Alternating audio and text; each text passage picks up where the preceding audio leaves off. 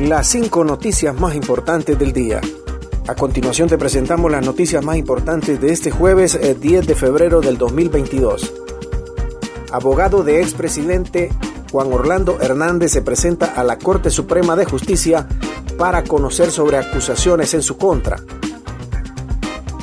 El abogado del expresidente Juan Orlando Hernández llegó este jueves a la Corte Suprema de Justicia para presentar un escrito en el que solicita información sobre acusaciones contra el exgobernante y algunos sectores sociales y políticos del país. Hermes Ramírez se dirigió a la Secretaría de la Corte Suprema de Justicia donde entregó el documento y estará a la espera que el mismo sea contestado en los próximos días.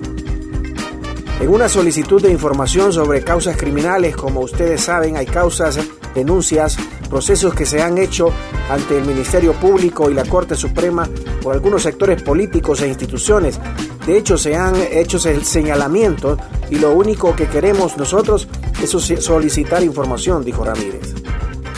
De su lado, el portavoz del Poder Judicial, Carlos Silva, aclaró que el abogado del expresidente no sostuvo ninguna reunión con el presidente de la Corte Suprema de Justicia, Rolando Argueta, ni tampoco con ninguno de los magistrados que la integran viceministra y titular de la DPI retomarán casos emblemáticos.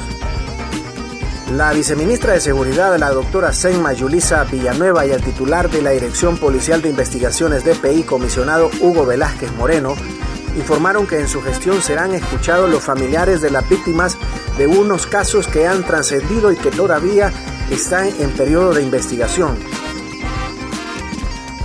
Vamos a desempolvar esos casos que permanecen impunes. Son decenas de crímenes que han quedado archivados, olvidados, impunes y no solo han dañado a familias o provocado indignación de la población, sino que han deteriorado el sistema de justicia del país, indicó Villanueva. Continuamos con las noticias en las cinco noticias del día. Diputada Melvi Ortiz llega al Ministerio Público a interponer denuncia contra Bartolo Fuentes. La diputada del Partido Libertad y Refundación Melvi Ortiz denunció este jueves ante el Ministerio Público a su compañero de bancada Bartolo Fuentes por agredirla verbalmente durante una reunión en la que elegían al gobernador del departamento de Lloro.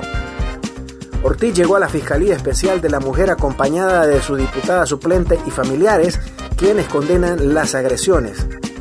Durante una entrevista, la congresista indicó que interpondría o la denuncia para presentar un, precedente. No hay que tenerle miedo a nadie, lo hago por defender el derecho de la mujer, dijo Ortiz.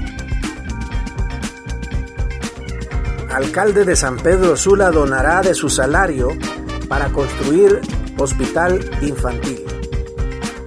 El empresario Roberto Contreras fue juramentado ayer como alcalde de San Pedro Sula tras un largo periplo eh, político legal durante el cual hasta se puso en duda que le llegaría ese día.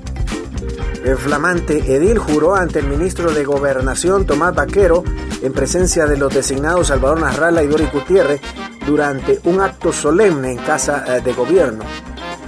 Los emprendedores somos personas que en las adversidades siempre vemos oportunidades, somos galvanizados, somos resilientes y nunca perdemos la calma por tal razón, independientemente como nos atacan o nos negaran los derechos, siempre nos mantuvimos en calma para alcanzar el objetivo, dijo a la tribuna minutos después de presentar su promesa de ley.